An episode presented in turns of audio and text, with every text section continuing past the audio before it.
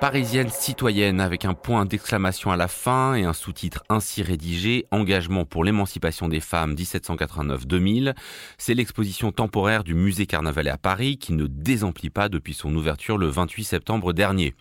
On y voit de nombreuses photos et beaucoup d'affiches, quelques vidéos mais aussi des habits, ainsi que des documents et des textes qui ont depuis la Révolution accompagné l'émancipation des femmes, dont le récit chronologique ne doit pas laisser penser qu'elle fut linéaire. Le commissariat signé par Valérie Guillaume, directrice du musée Carnavalet, mais aussi Christine Barr, spécialiste de l'histoire des femmes et du genre. Alors on avait euh, l'année dernière parlé ici de cette tendance forte à consacrer des expositions uniquement à des femmes, alors que celles-ci ont longtemps été exclues des récits officiels. Le récit de l'histoire de l'art en particulier et de l'histoire en général reste déséquilibré, mais que peut amener une exposition comme celle-ci dont il est difficile de dire qu'elle nous ferait découvrir en version large des figures méconnues, contrairement à des expositions récentes comme euh, Alice Neal, Georgia O'Keeffe dont on a parlé ici, où les femmes font l'abstraction Là, c'est pas tout à fait la même chose. Alors oui, euh, alors en fait, c'est une exposition qui est déjà une, une exposition d'histoire politique et sociale. C'est pas une exposition d'art. On est au musée Carnavalet, qui est le musée de l'histoire de la ville de Paris. Et d'ailleurs, le, titre euh, Parisienne citoyenne est un peu trompeur. C'est le sous-titre en fait qui est quand même plus explicite, c'est-à-dire une histoire de l'engagement pour l'émancipation des femmes de 1789 à 2000. Et en fait, même si les actions qu'on voit se situent essentiellement à Paris, c'est quand même vraiment une histoire des féminismes en France euh, depuis 1789, avec euh, Paris comme euh, ville, la France étant un pays très centralisé, Paris étant la ville où, se sont produites beaucoup de choses, mais ça va bien au-delà de Paris. c'est une exposition qui est en fait donc une exposition d'histoire sociale et qui se fait surtout par l'image et par l'objet. Il y a des œuvres d'art, certes, puis on est dans un, dans un musée qui conserve beaucoup d'œuvres d'art, mais le sujet, c'est de montrer des figures féminines, pas forcément des artistes. Et moi, ce que j'ai trouvé bien, c'est qu'on ces figures, ce sont à la fois des anonymes, beaucoup d'anonymes, euh, des figures plus ou moins connues, mais euh, dont on connaît le nom parfois seulement par des noms de rues, euh, comme, comme Louise Weiss, par exemple. Oui, alors qu'on voit plein d'affiches électorales de Louise Weiss. Voilà, qui était donc qui était journaliste puis femme politique. Et, et, donc, du coup, voilà, ça remet un petit peu les choses à leur place. Et c'est une exposition qui est très foisonnante, mais qui en même temps a un propos tellement clair et tellement bien euh, découpé en fait en partie que du coup voilà ça c'est assez enfin ça se visite très bien. Il y a beaucoup de documents mais c'est c'est pas indigeste à ce niveau-là. Et je pense que c'est une exposition qui est vraiment d'intérêt général à mon avis qui qui devrait être vue voilà par par le plus de gens possible. Justement alors sur l'intérêt général Victoria Bolok-Salama et sur le fait qu'il y a beaucoup beaucoup de documents c'est-à-dire qu'il y a quasiment pas un pan de mur où il n'y a pas exposé un texte une photo. Est-ce que cette scénographie elle est riche ou euh, un peu euh, trop épaisse parfois? Bah, Je trouve que c'est en effet une exposition qui est très linéaire et qui est vraiment euh, presque scolaire, puisqu'il y a en effet des cinq sections qui sont chronologiques, qui reviennent sur cinq temps forts de l'histoire de l'émancipation des femmes, histoire au pluriel du coup. mais c'est vrai qu'il y a tellement de documents qui documentent en fait toutes ces cinq chronologies que c'est un peu compliqué de ne pas avoir envie de décrocher euh, par certains moments. D'une part parce que c'est vraiment, il y a des tout petits objets, il y a des tableaux, il y a des films, des extraits sonores, etc. Mais c'est trop parfois foisonnant. Après, ça rend aussi compte d'une histoire qui est plurielle, qui est une histoire très riche et qui souvent euh, n'a pas été euh, enseignée ou n'est pas vraiment mis en valeur. Donc oui, c'est euh, beaucoup trop foisonnant, mais ça se justifie en fait. Et à la fin de l'exposition, même s'il est difficile de se souvenir absolument, il nous en reste forcément quelque chose et on a forcément une attention qui se fixe sur des choses qui ensuite euh, nous restent en tête et, nous permettent d'avoir une, une idée de cette expo. Par exemple, il y a évidemment plein de documents, etc. Et je parlais d'une exposition scolaire, mais il y a euh, aussi euh, un extrait de film euh, qui fait le montage de plusieurs scènes de manifestation, où en fait on entend dans plusieurs salles de l'exposition avant d'arriver dans ce film des chants de manifestations féministes, et c'est des chants en fait qu'on connaît forcément, sans même forcément, je pense, être allé dans ces manifestations-là. C'est des chants qui ont traversé l'histoire, et quand on arrive finalement devant ce film, en fait on a les, les paroles de ces chansons et euh, on dirait que c'est un espèce de karaoké féministe par exemple. Donc il y a aussi quelque chose qui peut être, enfin il y a des choses qui peuvent être ludiques et euh, il n'y a pas que des, des tout petit document. voilà. Lina Jeanne, à la fois sur effectivement cette gageure de résumer deux siècles d'émancipation des femmes en quelques salles, même s'il y a beaucoup de documents, et sur cet équilibre peut-être dont il faut parler entre il y a quand même des images iconiques, hein, que ce soit Rose Zenner prise par en photo par Willy Ronis en 1938 dans, pendant la grève des usines Citroën, ou certaines affiches du MLAC, le mouvement pour la libération de l'avortement de la contraception qu'on connaît bien, et des documents beaucoup plus confidentiels. Qu'est-ce vous, vous en avez pensé Alors justement, je, suis tout à fait d'accord avec, avec Victoria qui parle d'une exposition très pédagogique, voire scolaire.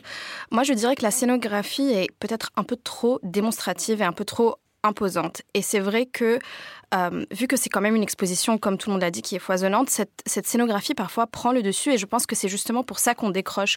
Ce que je vais dire, c'est que c'est quand même une exposition où il y a énormément d'archives. Je veux dire, c'est une exposition d'histoire euh, sociale. Mais ce que j'ai apprécié, en fait, c'est la présence de, par exemple, d'objets qui ont appartenu à certaines féministes. Et j'ai trouvé que ces moments-là, où on n'était ni dans le champ du, du document, ni dans le champ à proprement parler de l'art, mais vraiment plus des traces du vécu, c'était ces moments-là qui, moi, me, me ramener un peu. Euh, un peu plus sensible quand on a un porte-monnaie qui aurait peut-être appartenu à Louise Michel. On n'est pas complètement. On n'est pas totalement sûr, mais c'est sûr que ça, ça permet aussi d'ouvrir une brèche un peu d'imagination dans une exposition peut-être un peu trop. Euh, trop didactique, comme je le disais. Euh, par contre, moi, ce qui m'a un peu étonnée, c'est que il y avait quand même un manque de, recul, ou en tout cas un manque de regard critique sur cette histoire. C'est-à-dire, oui, effectivement, on en sort en se disant qu'on a retenu certaines choses, mais euh, il y a quand même euh, je pense, on reste un peu sur sa fin par rapport à l'ancrage historique. C'est-à-dire que c'est une exposition qui s'étend sur deux siècles, mais qui s'arrête en l'an 2000. Et quand on lit le titre, enfin, je veux pas trop extrapoler, mais on a presque l'impression que, du coup, les luttes se terminent en 2000. Alors qu'en fait, quand, quand on ressort de cette exposition, on a souvent l'impression que c'est, comme vous le disiez, pas une histoire linéaire, mais une histoire qui a été tempérée par des, par des moments de régression. Je pense notamment euh, au, règne de Napoléon après, après la Révolution. Et du coup, il y a quand même beaucoup de résonance avec le moment présent, qui je pense où là, à ce moment-là, les commissaires sont peut-être passés à côté de quelque chose. C'est-à-dire que tout au long de l'exposition, il y a aussi un fil conducteur qui est la présence des femmes, l'importance de l'occupation de l'espace public par les femmes. Et par exemple, moi, ça m'a vraiment fait penser au, mouvement des colleuses aujourd'hui. Donc je trouvais qu'il y avait un peu des occasions ratées de, faire des liens. Alors, avant même que vous disiez ça, euh, Victoria et Magali euh, voulaient réagir, donc je vous laisse réagir. Mais effectivement, sur cette question, pourquoi ça s'arrête en 2000 On a l'impression, est-ce qu'ils ont voulu esquiver le moment euh, MeToo et bah, les tiraillements que ça a suscité, y compris parmi certaines féministes historiques qui sont présentes hein, dans l'exposition. Et euh, la deuxième question, c'est qu'effectivement, on, voit là l'archéologie d'un moment présent. On ne peut pas penser en voyant toutes ces affiches au collage qu'on voit aujourd'hui dans certaines rues de Paris. Et des fois, on peut se demander, bon, bah, est-ce que c'est cette généalogie qu'on est en train de voir avec euh, toutes les vertus de la généalogie? Est-ce qu'il n'y a pas des petits moments d'anachronisme quand il parle de la sororité dans les salons euh, des sœurs Nardal des années 20 Voilà, est-ce que vraiment le terme est pertinent? Euh, je vous laisse réagir. Oui, en effet. Sauvage. Oui, en effet, c'est sûr que à la fin, on reste un peu sur sa fin en, se disant avec tout ce qui se passe aujourd'hui, enfin depuis MeToo notamment, depuis cinq ans et même même un petit peu avant. Et en même temps, moi, je trouve qu'il y a un certain tour de force à, réussir à parler de toutes, c'est-à-dire qu'on parle euh, des lesbiennes, on parle des femmes noires, on parle des femmes handicapées, on parle des prostituées. Ce qui est, en plus, ce sont des sujets qui ont pu déchirer les mouvements féministes eux-mêmes. Par exemple, sur la prostitution, hein, il y a quand même des courants très différents. Ça, c'est pas tellement abordé non plus. D'ailleurs, les courants différents du féminisme qui, depuis les années 70, euh, peuvent être très antagonistes quand même, avec euh, voilà des, des, conflits oui, internes C'est là où à la fois effectivement il y a une salle euh, intersectionnelle, on va dire, enfin plus une salle ou deux, mais est-ce que c'est pas un peu irénique par moment? Je sais pas, mais je pense que c'était compliqué d'aborder la période contemporaine parce que on est justement dans une période là peut-être, enfin d'impulsion féministe extrêmement importante. Donc l'aborder, ce serait, je pense, ce serait compliqué. Et je pense que ce qui est intéressant, c'est que justement, les féministes d'aujourd'hui ou les personnes qui s'intéressent au féminisme peuvent aller voir cette exposition et se nourrir de tout ce qui est là et que ça vient nourrir les débats. Moi, j'ai trouvé que c'était extrêmement vivifiant. J'ai trouvé que ça nourrissait, enfin, que ça pouvait nourrir énormément mon féminisme, par exemple, personnel. Et je tiens aussi à, souligner que j'ai eu le, catalogue euh, sous les yeux et que c'est un travail extraordinaire de la de l'historienne Christine Barr, donc qui est la commissaire scientifique de l'exposition, qui est professeure d'histoire contemporaine à Angers, qu'elle a écrit le catalogue toute seule et que euh, chaque entrée, euh, j'ai pas tout lu encore, mais que chaque entrée est absolument euh, passionnante et que c'est un, vrai, voilà, un vrai jalon aussi dans l'histoire du féminisme et que pour les féministes d'aujourd'hui, je pense que c'est vraiment quelque chose de très important. Victoria Lebloc, Alors moi, je suis pas du tout d'accord euh, avec Lynn. Je trouve que le fait que l'exposition s'arrête en fait aux années 2000 me semble logique puisque tout simplement ce qui se passe depuis les années 2000 n'est pas encore tombé dans le champ de l'histoire, c'est pas encore historicisé et c'est une exposition d'histoire. Donc je pense que ça c'est pas gênant. Et euh, je rebondis par ailleurs sur ce que disait Magali sur le fait que euh, il est montré ou mentionné plusieurs types de féminisme dans l'exposition, mais qu'on voit pas forcément que ça il y a pu avoir des clivages, etc. Je trouve que l'exposition a justement l'intelligence de montrer de manière historique l'existence et la coexistence de féminisme pluriel. En fait, on le voit dès le départ, il y a euh, l'évocation des saint-simoniennes, euh, il y a euh, les néo-malthusiennes, il y a les pétroleuses. Enfin, en fait. Alors, pluriel, c'est vrai, mais pas forcément. on montre pas qu'il y a eu des antagonistes dans la manière de penser l'émancipation. Bah, je trouve que moi, en tout cas, je l'ai perçu. Alors oui, c'est pas explicite, mais en fait, on le perçoit. On le perçoit notamment par la superposition des combats euh, féministes qui mettent euh, alternativement au centre de leur combat différentes des acquisitions de droits. Par exemple, euh, Hubertine Auclair, elle, elle considérait euh, le, droit de vote, l'obtention du droit de vote, comme la clé de voûte de tous les autres droits euh, qui pourraient intervenir pour les femmes. Mais il y avait aussi un courant de féministes qui parlait plus du droit à l'enseignement. Enfin, en fait, à chaque fois, on se rend compte qu'il y a certains courants féministes qui mettent à l'honneur certains droits. Donc ça, je trouve qu'on le voit bien parce qu'en fait, ils coexistent. Et par ailleurs, ce que j'ai trouvé extrêmement intéressant dans cette exposition, c'est tout simplement le fait de rappeler la superposition euh, des acquis sociaux pour les femmes à travers l'histoire, à une époque où en effet ça résonne particulièrement parce que, bah, par exemple, l'IVG aux États-Unis est euh, bah, remis en cause, que actuellement euh, le droit des femmes en Iran est particulièrement absent. Donc je trouve que ça c'est je trouve que c'est très intéressant et on voit finalement en effet qu'il y a des retours en arrière notamment au moment de l'arrivée du code civil de 1804 par Napoléon. On voit qu'au départ voilà, il y avait le droit de citer, euh, la capacité juridique puis finalement le droit de divorcer qui est enlevé, le droit à l'enseignement etc. et cette superposition des droits là est intéressante quand on la remet dans le fil de l'histoire, mais aussi on voit qu'il y a des coexistences de combats. Oui, et puis on voit qu'effectivement, un droit acquis euh, une fois euh, ne l'est pas euh, nécessairement pour toujours.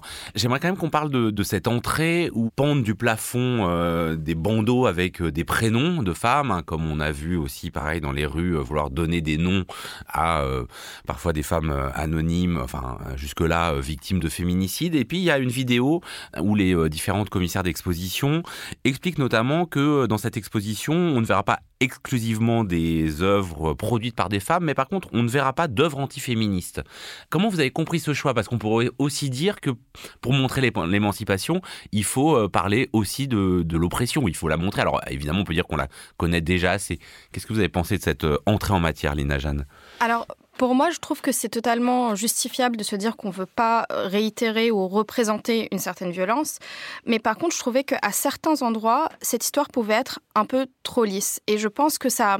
Je rebondis un peu sur ce que Victoria disait, où elle disait oui, on parlait des différents courants, c'était peut-être pas explicité, mais ça en sortait. Mais de la même manière, je m'arrête un peu aux mots utilisés dans certains cartels. Par exemple, on, parle de lesbophobie sans dire le mot lesbophobie. Donc il y a comme, euh, il n'y a pas juste cette envie de ne pas montrer d'œuvres antiféministes, mais parfois il y a, des moments où on a l'impression que les conflits sont un peu calmés, on va dire. Euh, et je trouve que c'est peut-être effectivement quelque chose que, que personnellement je n'ai pas apprécié parce qu'on a presque l'impression qu'il n'y a pas vraiment de positionnement à certains endroits. En tout cas, pas de positionnement euh, critique. Non, vous allez pas jusque-là, Magali Sauvage. Même si, non, mais alors, on peut prendre un exemple. Il y a un, emblématiquement sur ce qui reste des murs, il y a des dessins de l'auteur de BD Lisa Mandel, alors qui sont en fait euh, intégrés aussi euh, dans un livre dans le, euh, dans le, catalogue. fait par Christine Barr. Est-ce que là, il n'y a pas un côté un peu gadget? Bah, je pense que déjà, il y, a, aussi une, une idée d'accessibilité pour un public, notamment peut-être pour les enfants parce que le musée Carnavalet est un musée qui est, il faut le dire, extraordinaire pour ça, pour ses actions envers les jeunes publics et tout public d'ailleurs, euh, public comme on dit du champ social, enfin les publics euh, handicapés, etc. Enfin voilà, des gens qui vont pas forcément au musée et qui n'ont pas forcément euh, accès à toutes ces choses-là. Donc je pense qu'il y a cette idée d'accessibilité et ça vient mettre un petit peu de voilà un peu de second degré dans tout ça. Alors c'est vrai qu'effectivement, ce qu'on voit, comme le, titre de l'exposition l'indique, c'est l'engagement pour l'émancipation, mais on voit pas contre quoi elle, elle lutte finalement. Mmh. Et, et effectivement, moi je suis pas sûre qu'il faille montrer la violence subie euh, comme si on faisait une exposition sur l'esclavage et, de montrer euh, toute proportion gardée évidemment, euh, mais de montrer voilà des corps qui ont subi des choses, de montrer des viols pour parler euh, de la lutte contre les violences sexuelles. Enfin, je veux dire, là, ce qui est important, c'est de montrer ces luttes. Et je suis pas sûre qu'on soit complètement coupé du contexte. D'ailleurs, il y a quelque chose qui est très frappant, surtout dans les débuts de l'exposition, donc dans les premières décennies, c'est que ce sont des femmes pendant la Révolution française, ce sont aussi beaucoup des femmes qui ont mené la lutte pour les droits de l'homme et de la femme, pour les droits des enfants aussi, pour les droits de tous et toutes en fait, et que euh, les combats des premières c'était des combats pour tous et toutes, en fait. Et que euh, finalement, après, il y a eu, comme disait Victoria, il y a eu des, sujets plus ciblés, l'éducation, euh, le salaire, le droit de vote, etc. Mais que c'est un profond humanisme aussi, le féminisme. Et ça, c'est ce qu'on voit dès le départ, euh, dès les premières actions des femmes. Parisienne, citoyenne, engagement pour l'émancipation des femmes 1789-2000, c'est visible au musée Carnavalet à Paris jusqu'au 28 janvier prochain. L'esprit critique. Mediapart.